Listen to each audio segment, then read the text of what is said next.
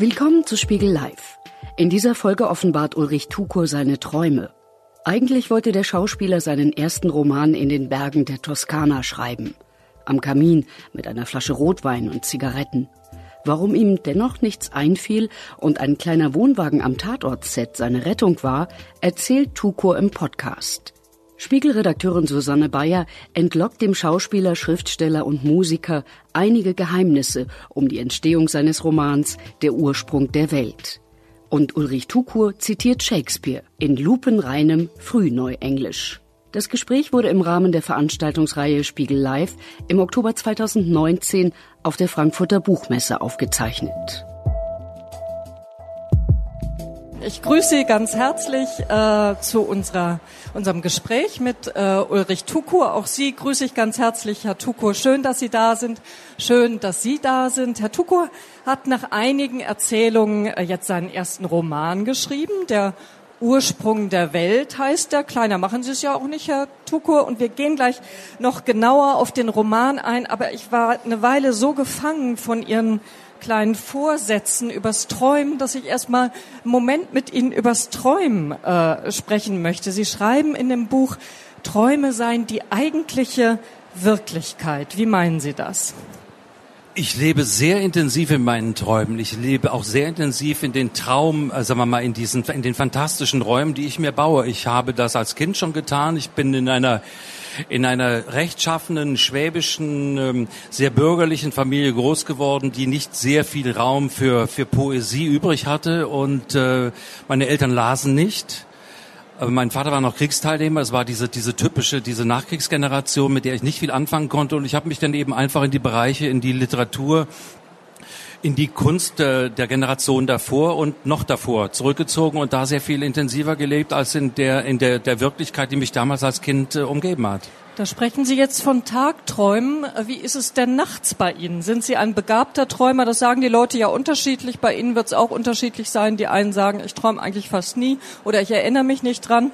Sind Sie ein intensiver Nachtträumer? Ich träume sehr intensiv nachts, aber ich, das ist wahrscheinlich wie bei den meisten Menschen ab und an. Ich weiß nicht warum. Äh, bleib am nächsten Tag bleibt mir ein, also noch mehr als als ein Gefühl, als ein Eindruck, sind mir noch einige Bilder präsent und ich weiß aber immer, dass sie so scharf konturiert sind und so tief, dass ich sicherlich in der Nacht genauso real äh, unterwegs bin und äh, und lebe in diesen Träumen, die dann einfach in der Nacht zur Wirklichkeit werden. Warum nicht? Also ich habe das Gefühl, dass unser ganzes Leben von einem Traum umgeben ist. Das beschreibt ja schöner, so, so schön wie kein anderer Mensch, das jemals in der, in der Literatur schafft, William Shakespeare. Our Our revels now are ended. These our actors, as I foretold you, were all spirits and are melted into air, into thin air. And like this insubstantial pageant faded, leave not a wreck behind. We are such stuff as dreams are made on, and our little life is rounded with a sleep. Ja, wie schön. Vielen Dank. Dankeschön. Haben wir auch schon den Schauspieler äh, hier kennenlernen dürfen. Ähm, ich will Ihnen mal was fragen. Das beschäftigt mich schon eine ganze Weile und ich habe es nie richtig recherchiert und ergründet. Sie sind nun auch Schauspieler. Wir alle leben in ähm, medialen Welten, in Filmen, in Serien. Glauben Sie, dass die Art, wie Filme erzählt werden, also wenn wir vorher sie im Tatort gesehen haben, sich aufs Träumen auswirkt? Das kann, also das ist eine Frage, die ist, die ist jetzt nicht, so ne? filigran und so ja sonderbar, ich kann sie gar nicht beantworten. Ich, äh, ich wünsche, mir würde jetzt was ganz Pfiffiges einfallen. Ich warte auch, indem ich jetzt rede, das ist ja nur Überbrückungsmaterial, dass mir jetzt vielleicht irgendwas kommt. Nein, Film, äh, mir fällt nichts ein. Nein, das glaube ich nicht. Oder doch, gut, ich glaube es ja. War irgendwie eine echte Politikerantwort. Äh, Herr Tukur, ähm, nun ähm, sind Sie ein Künstler, der breit gefächert unterwegs sind. Äh, die meisten hier kennen Sie sowieso als Schauspieler. Äh, dann sind Sie äh, Bandleader der Rhythmus Boys ähm, und dann sind Sie Autor. Ähm, und jetzt auch nicht neu, sondern auch schon länger. Jetzt wollen wir mal ein bisschen rausfinden, wie unterscheiden sich die verschiedenen Künste bei Ihnen? Wo gibt es Wechselbeziehungen? Mir ist aufgefallen äh, bei Ihrem Roman Der Ursprung der Welt, dass Sie am Anfang, das ändert sich dann, ähm, wenig Dialoge schreiben. Ähm, hatten Sie das Gefühl, jetzt mal weg mit den Dialogen? Sie haben so viel mit Dialogen auf der Bühne und im Film zu tun. Das war es eigentlich nicht. Nein, ich wollte erst mal, ich bekam ja vor Jahren von einem französischen Filmrequisiteur ein Fotoalbum geschenkt aus den 20er Jahren, das in Dutzenden Aufnahmen einen sehr elegant gekleideten, gut aussehenden jungen Mann mit einer Kreissäge zeigt. Und ich dachte mir, Mensch, ich schreibe und, und, überhaupt keine keine Beschriftung darunter. Es gab keine Angaben, wer das war und wann das aufgenommen war. Und ich dachte mir, es wäre doch reizvoll, mal ein Buch zu schreiben über jemanden, dessen Äußeres du kennst, aber von dem du nichts weißt.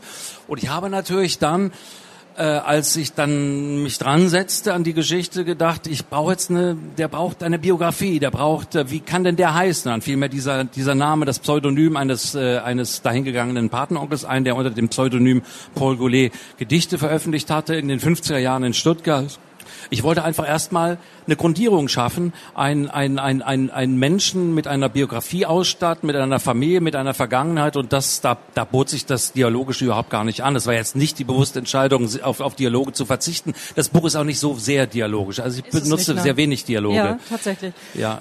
Und ähm, jetzt mal in Ihre Künstlerwerkstatt hineingeguckt. Ne? Sie, ähm, wir haben schon vorher gesagt, Sie machen enormes Multitasking. Das Schreiben erfordert dann oft dann aber doch auch Rückzug. Ne? Ähm, also wie sieht das aus? Nehmen Sie sich drei Monate frei und ziehen sich nach äh, Venedig oder sonst wohin zurück, wo Sie gerne sind? Wo es ganz ruhig ist. Wo es ganz ruhig ist. Ähm, oder sind Sie jemand, der sozusagen im ICE äh, zum hessischen Tatort dann auch ein Kapitel schreibt? Wie sieht Ihre Schreibwerkstatt also, aus? Um der Wahrheit äh, die sehr unpoetische Ehre zu geben, habe ich sehr viel zwischen Tür und Angel geschrieben. Ähm, ich habe mich auch mal zurückgezogen, als ich merkte, jetzt muss ich mal wirklich zulegen, jetzt muss ich, nachdem ich sehr viel recherchiert hatte, ich wusste eine fantastische Geschichte, das ist ein fantastisches Buch, das ist eigentlich ein Buch in der, in der Tradition der schwarzromantischen Literatur des frühen 19. Jahrhunderts, die mich immer begeistert und sehr geprägt hat, E.T. Hoffmann Poe, ähm, als ich dann, ähm, ich dachte, ich, ich brauche sehr viele Fakten. Ich muss gründlich recherchieren, ich muss Details einbauen, dass der Leser auch diese, diese, diese, diese irrwitzige Reise mitgeht. Also ich merkte, jetzt muss ich mich hinsetzen, brauche mal etwas Zeit und Ruhe und Klausur zog ich mich wie ein bedeutender Schriftsteller zurück in die Einsamkeit der toskanischen Berge, machte den Kamin an, machte die Flasche Rotwein auf und dachte, jetzt Inspiration, komm und nimm mich, überspül mich und schreibe etwas ganz Geniales. Passierte nichts, gar nichts. Ich saß da, ich dachte, rauchte eine Zigarette nach der anderen, mir fiel nichts ein. Ich habe dann Geschirr gespült und Rasen gemäht und dann habe ich gedacht, das ist es nicht. Ein bisschen was habe ich geschrieben, aber dann kam ich zurück, dann drehte ich einen Tatort. Sie hocken ja immer nur rum beim Film. Das ist ja das Langweiligste, was Sie sich vorstellen können. Was Sie dann hinten dann sehen nach der Postproduktion, hat mit dem, was Sie da vor Ort erleben, gar nichts zu tun. Was machen Sie in den Pausen? Früher trank man Kaffee und rauchte Zigaretten. Ist ungesund. Also habe ich mich dann zurückgezogen in diesen kleinen Wohnwagen, den mir der Hessische Rundfunk in dem Fall zur Verfügung stellt und schrieb. Und es ist ganz, ganz vieles da entstanden. Einfach zwischen Tür und Angel. Ich war auf Betriebstemperatur. Ich scharte mit den Hufen und äh, dann habe ich diese Energie, die in mir war, die Unruhe, äh, äh, transponiert in, in, in, in das Schreiben an diesem Buch. Und das hat mich sehr strukturiert und in dieser Zeit sehr glücklich gemacht, weil ich was zu tun hatte. Ach, schön. Ähm, Sie kommen mir vor wie ein Künstler in allem, was Sie machen, ähm, der sehr bei sich selber bleibt, sich die eigene Stimme bewahrt. Wir haben Schauspieler, die auch ganz toll sind, die aber sehr amalgamieren mit ihrer Rolle, so dass man manchmal gar nicht erkennt, huch, das war ja jetzt Lars Eidinger oder so. Sie sind jemand, der sehr stark auch Ulrich Tukur bleibt, was eine Stärke ist von Ihnen. Ähm, und beim Schreiben ist es auch so, man hört, ähm, Ihre Stimme, ist das, und sozusagen als Bandleader von den Rhythmus Boys sind Sie ja auch sehr stark, Sie selbst und die Mitte von allem. Ist das etwas, was Sie auch immer wieder herstellen, worüber Sie nachdenken, dass ähm, Sie bei sich selber bleiben wollen und Ulrich Tukur bleiben wollen? Also ich habe immer gedacht, ich habe ja viele äh, historische Persönlichkeiten spielen dürfen und ich habe immer gedacht, dass ich ähm, sozusagen der Rolle zu dienen habe und ich nicht im Vordergrund stehen muss. Wenn ich äh, Jimmick spiele oder Andreas Bader oder Erwin Rommel oder Herbert Wehner, dann muss ich eigentlich der Figur dienen und darf sozusagen, das habe ich einmal, vielleicht hab, haben Sie das anders äh, rezipiert. Meine, meine Aufgabe ist, äh, nicht mich in den Vordergrund zu stellen, sondern die Rolle zu spielen. Ähm, und die Rolle wie ein, wie ein Anwalt sozusagen vor der Geschichte zu verteidigen, egal wie, wie abgründig, wie, wie schrecklich sie ist oder wie angenehm sie ist. Das ist äh, eine Figur, zu der du Ja sagst, die musst du spielen, aber der hast du zu dienen. Aber was, was die Literatur angeht oder meine mein Versuch jetzt äh, diesen Roman zu schreiben, das hat sehr viel mit Musik zu tun.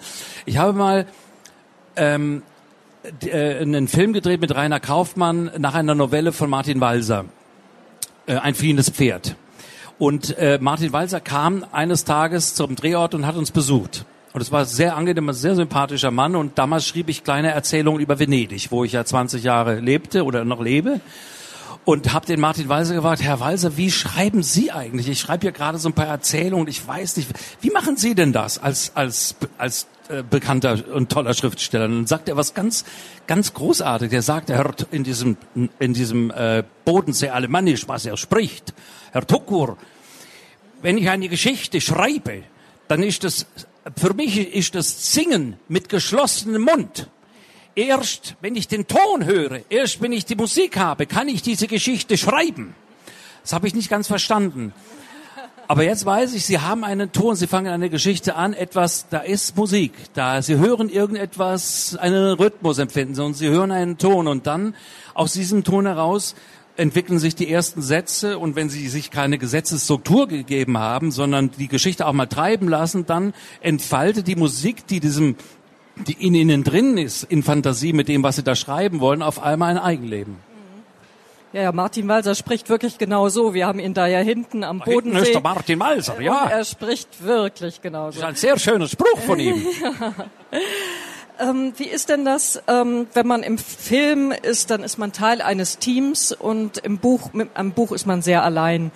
Ähm, so, und wenn es dann Kritiken gibt, bei Ihnen sind Sie oft natürlich als sehr prominente Figur auch äh, im Zentrum von Kritiken, aber Sie können immer sagen, ach Gott, das war der Geschenkt, Regisseur oder. Ja, natürlich, ja, ja wenn, man, genau. wenn man so viel macht, dann, äh, dann provoziert man. Das ist nicht ja. zu verhindern.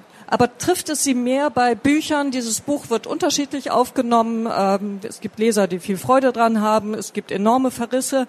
Trifft Sie das ähm, stärker, wenn es um Bücher geht, als ähm, als wenn es äh, um Filme geht? Ja, natürlich. Ich würde jetzt lügen, wenn mich das nicht beträfe. Ich verstehe jeden Verriss und ich, ich kann äh, äh, die Kunst, es einem jeden recht zu machen, ist eine Kunst, die keiner versteht. Ich habe eine ganz spezielle Fantasie. Ich lebe in speziellen Welten. Ich drücke mich auf eine spezielle Art und Weise aus und das ist nicht jedermanns Sache. Das kann ich gut verstehen und, und wenn eine Kritik um die Sache geht, ist das auch vollkommen statthaft. Nur ich werde halt dann irritiert, wenn es wenn es persönlich wird, wenn es ein Affront äh, äh, ist, wenn es beleidigend wirkt und wenn es einfach nicht um die Sache geht. Ja, sie, äh, der Unterschied äh, zwischen äh, Schreiben und Schauspielern ist, äh, wenn sie Schauspielern sind, sie ein Reproduzi reproduzierender Künstler. Sie, sie schreiben, sie spielen irgendetwas, das ein anderer Mensch geschrieben hat. Also sie sind nicht dieser große, dieser der, der Künstler, der alles umfasst. Beim beim Schreiben sind sie Schauspieler, Regisseur, Kameramann, Tonmann, das sind sie alles in einem. Und das ist, äh, sie schaffen eine Welt. Und indem sie eine ganze Welt schaffen, ist das ihre, sind sie natürlich auch, äh, sagen wir mal, äh, wenn jemand sagt, das ist der letzte Scheißdreck, den sie da geschrieben haben, natürlich viel verletzlicher. Sie haben äh, einen ähm, Helden gefunden, der sehr anders mir scheint, äh, als, als Sie es sind. Ähm, das Gibt es vielleicht auch einen Zusammenhang zum Schauspiel, dass Sie das können, Dinge sehr auch von sich wegführen? Ähm, der ist so dunkelhaarig, sieht französisch aus und ähm, äußerlich ist er anders, aber innerlich ist eine andere Sache. Oh, das macht mir jetzt Sorge. Das macht mir jetzt Sorge, denn dieser Held äh, entdeckt gerade in intimen Momenten mit Frauen zusammen beim Sex, dass er eine ganz gewalttätige äh, Seite hat. Insofern müssen wir jetzt sehr drüber nachdenken, was er jetzt gesagt hat. Also Sie haben einen Helden, der dunkel ist und der, dem Sie ein Attribut mit einer wunderbaren Formulierung mitgeben. Ähm, er, ähm, die Mittigkeit des Charakters sei so auffällig bei ihm gewesen. Damit assoziiere ich Sie jetzt nicht. Haben Sie mit Absicht jemanden gefunden und das hoffe ich dann am Ende doch, der, der zumindest anfänglich sehr anders ist als Sie? Naja, ich habe, ähm, das ist ja eine Binse. Wenn man schreibt, schreibt man immer auch über sich. Sehr viel von mir ist in die, einiges von mir, sagen wir mal so, ist in die Figur eingeflossen, aber die Figur an sich ist eine fiktionale Figur, das ist ja ganz klar. Ich, gleichwohl habe ich sie, habe ich sie mit, äh, mit Sehnsüchten und mit Ängsten ausgestattet, die ich persönlich kenne. Es ist ein junger Mann, der in der nahen Zukunft aufwächst. Ich wollte ein dramatisches Tableau im Hintergrund in einem zerfallenen Europa und äh, eine, ein, ein Mensch, der nicht andockt an seine Familie, der nicht andockt ans Leben, der anders aussieht als äh, die Familienmitglieder um ihn herum und der auf der Suche ist nach sich und sich nicht fühlt. Und anlässlich der Entdeckung dieses Fotoalbums, äh, dass er, äh, diese Entdeckung, die macht er in Frankreich bei einem Bukidistenstand an der Seine, sieht er sich selber in Dutzenden von Fotografien und, und, und weiß, es ist er, aber wie kann das sein? Vor 90 Jahren zuvor oder 100 Jahre, 100 äh, Jahre alte Fotos. Und er glaubt, dass er irgendjemand andere gewesen ist. Das sind natürlich fantastische Behauptungen, die kann ich nicht beweisen. Aber man kann mir das Gegenteil auch nicht äh, beweisen, dass wir nicht schon mal Vorleben hatten. Und, äh, und er setzt sich auf die Suche äh, äh, also er beginnt diese Suche nach diesem, nach diesem Vorläufer, nach diesem Doppelgänger, den er da sieht und findet sich am Ende, findet am Ende sehr viel über sich selbst, über seine Familiengeschichte äh, heraus, eine Familiengeschichte, die sich ähm, mit, mit, mit der Geschichte seiner Familie in Stuttgart und einer französischen Familie in Südfrankreich verbindet. Ja, also Sie haben da ja ein Thema gefunden, das uns alle, die wir äh, Nachgeborene der Kriegsgeneration sind, doch sehr beschäftigt. Wir haben das auch auf der Buchmesse mit anderen Titeln. Ähm, wenn Sie Spaß haben an dem Thema, Susanne Meyer hat ein wunderbares äh, Buch geschrieben. Sie hat Fotografien äh, gefunden von ihrem Vater im Krieg und Überbleibsel ähm, in ihrem Elternhaus, das sie auflösen musste, ähm, die immer wieder auf den Krieg gedeutet haben und sie ist dann auf die Spur gegangen. Und äh, sie haben ja eine ganz eigene Form gefunden. Sie gehen in die Zukunft. Ähm, ins Jahr 2033 und, und, und dann wieder 100 Jahre zurück, also eine Mischung aus einem Zukunftsgegenwarts- und Historienroman. Ähm, jetzt äh, die Frage, die ich eigentlich meinte, woher kommen wir und inwieweit ist eine Schuld äh, unserer ähm, Eltern, Großeltern, ähm, bei manchen auch schon Urgroßeltern Teil von uns. Ist das auch etwas, was Sie bewegt? Sehr stark. Ich bin äh, ein Glied in einer großen Kette von Generationen, von Ereignissen. Ich glaube, in meiner DNA flüstert, flüstern sich so viele Vergangenheiten, Vergangenheiten, so viele Menschen, die vor mir gelebt haben. Und das finde ich interessant. Ich möchte nicht einfach im Hier und Jetzt sozusagen äh, wurzellos hin und her getrieben werden vom Wind der Geschichte, vom Wind der Wirtschaft, vom Wind der Ökonomie, sondern ich möchte wissen, wo ich herkomme. Ich brauche eine Verwurzelung und das macht mich reich. Deswegen habe ich mich immer für Geschichte interessiert. Ich habe ja Geschichte in Tübingen studiert äh, und also, aber das, da kann ich Ihnen nochmal dieses, das erklären, diese Faszination an Geschichte und an, an Träumen. Ich bin, als ich studierte in äh, Tübingen, immer wieder auf die Schwäbische Alb äh, äh, wandern gegangen. Das war in den späten 70er Jahren und fand in den äh, in den Wäldern der Schwäbischen Alb überall viereckige Anlagen in den Wäldern und zwar zu Hunderten, wie wenn da irgendwelche mal Zäune gestanden wäre, irgendetwas war, Häuser, keine Ahnung. Ich bin in das, äh, äh, in das Institut für Vor- und Frühgeschichte, habe hab nachgefragt, was ist denn das da? Und dann haben die mir gesagt, das sind keltische Viereckschanzen. Und dann habe ich mich hineingegraben in die Geschichte des Keltentums, dessen Ursprung äh, eigentlich das Donautal, die Schwäbische Alb war. Dort sind die, sind die ältesten Funde. Und auf einmal spürte ich, als ich dann durch die Schwäbische Alb lief, spürte ich, wie, wie dieses ganze Land sich beseelte. Und wie ich einmal dachte, da fließt auch irgendetwas aus dieser uralten Zeit in mir äh, wir sind ganz alte, wir sind alte Seelen und das finde ich ganz, ganz spannend und das ist immer die Suche nach dem, was ist denn, was flüstert in mir und das sind auch an diesem Buch, Buch Spuren suchen, äh, die jetzt dieser Paul Goulet an meiner Stelle macht, wo komme ich her? Was habe ich denn mit diesem Vorläufer zu tun? Wer bin ich? Also dieses Traumhafte und diese Verankerung in der Vertikalität ist ein Lebensthema. Ja, also Sie sagen das ja ganz schön, das Wissen darum, wo wir herkommen, ist auch ein Schutz äh, und trägt uns auch durch unser Leben. Und Sie haben natürlich nicht aus Zufall einen äh, Helden gefunden, der ein Adoptivkind ist und wenig Anhaltspunkte hat, woher er kommt, aber eine starke Sehnsucht, das rauszufinden. Und was ich so gerade sagte, diese intimen Momente, wo er völlig ausrastet, da fragt er sich auch, ähm, woher habe ich das? Und er ist aber auch auf der Suche nach Schuld. Also wir finden, wenn wir in die Vergangenheit gucken, gerade wir Deutsche, ja nicht immer nur das Schöne, Heile und Gute und damit beschäftigen Sie sich auch in dem Buch mit der NS-Zeit, sondern eben auch Schuld. Ähm, sind Sie auch auf solche Momente gestoßen in der Beschäftigung mit Ihrer eigenen Vergangenheit? Ja, also das alte Haus, das ich beschreibe, dieses Haus, in dem Paul Goulet groß wird, diese merkwürdige efeu-umrankte Villa ähm, äh, irgendwo oberhalb von Stuttgart, ist natürlich das Haus meiner Großmutter. Meine Großmutter, die lebte mit ihrer alten Schwester alleine und die ersten sechs, sieben Jahre meines Lebens habe ich dort verbracht. Sehr, sehr, sehr, sehr viel Zeit und dieses Haus war verwunschen. Dieses Haus war für mich natürlich ein Märchenhaus. Es roch nach alten Büchern. Es war ein altes Hammerklavier da. Das einzig moderne war ein Radioapparat aus den 30er Jahren. Und diese sehr melancholische, Gedichte schreibende Großmutter, die resolute Schwester von ihr. Und dann die Spielsachen meines Vaters aus den 20er, 30er Jahren. Das hat mich sehr fasziniert und sehr geprägt. Und das, äh, das beschreibe ich in diesem Buch. Und als ich dann äh, während der Recherche für das Buch einen alten, den letzten noch lebenden Onkel aus dieser Generation besuchte, hat er mir ein paar Sachen über dieses Haus erzählt, die mich natürlich sehr schockierten. Für mich ist das natürlich ein Traumhaus, eine, ein Traumreich, ein Traumland, das mit Vergangenheit und mit, mit autonomer Lebensführung, und die beiden hatten ja Hühner und einen, einen Obst- und Gemüsegarten, aber das, die Rolle, die sie im Dritten Reich spielten, die war mir nicht bekannt. Und dann sah ich natürlich und bemerkte natürlich, dass auch diese, diese, diese schönen, diese Traumstätten, die man sich so als, äh, als Rettung bewahrt in seiner Seele, dass auch unter diesen Städten der Abgrund lauert. Auch da habe ich, da, ich muss jetzt nicht ins Detail gehen, aber mein Vater wurde von seiner Mutter auf die Napola geschickt. Die, die, das waren, die waren also dem System, um es milde auszudrücken, sehr gewogen.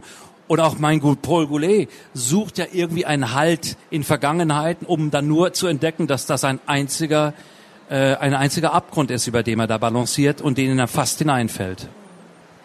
Also das ist die Erfahrung, die uns äh, Ulrich Tukur hier mitgeteilt hat, die tief in seinem Werk steckt, ähm, sich auch fremd zu fühlen in der Welt. Sie sagten das am Anfang, schwäbische Familie, andere Interessen und äh, das Schreiben auch als Möglichkeit, sich in der Welt zu verankern, einen Halt zu finden und ähm, nicht nur Verankerung, sondern auch fliegen lassen, träumen. Äh, das ist eine Empfehlung von Ulrich Tukur in seinem Buch äh, Lassen Sie uns alle mehr träumen. Und deswegen sind wir hier auf der Buchmesse, um uns in der Wirklichkeit zu verankern, um uns viel mit Politik auseinanderzusetzen, aber auch wieder das Träumen lernen. Und ich hoffe, Ihnen allen und uns, äh, Sie bekommen so viele Anregungen hier, dass uns allen das gelingen wird. Eine schöne Messe Ihnen noch und schön, dass Sie da waren und schön, dass Sie da waren. Dankeschön, herzlich für die Einladung. Danke. Vielen Dank. Das war Spiegel Live, ein Gespräch über Ulrich Tukurs Träume, aufgezeichnet auf der Frankfurter Buchmesse 2019. Wenn Sie nun Lust bekommen haben, selbst eine der Spiegel-Veranstaltungen zu besuchen, finden Sie die nächsten Termine auf www.spiegel-live.de www.ftf.de oder abonnieren Sie einfach diesen Podcast, um künftig keine Episode zu verpassen. Spiegel Live finden Sie in allen gängigen Podcast-Apps wie Apple Podcasts, Castbox oder auf Spotify. Wenn Sie uns Feedback zu diesem Podcast senden wollen, schreiben Sie einfach an podcast.spiegel.de. Und falls Sie uns bei Apple Podcasts hören, können Sie dort gern eine Bewertung hinterlassen.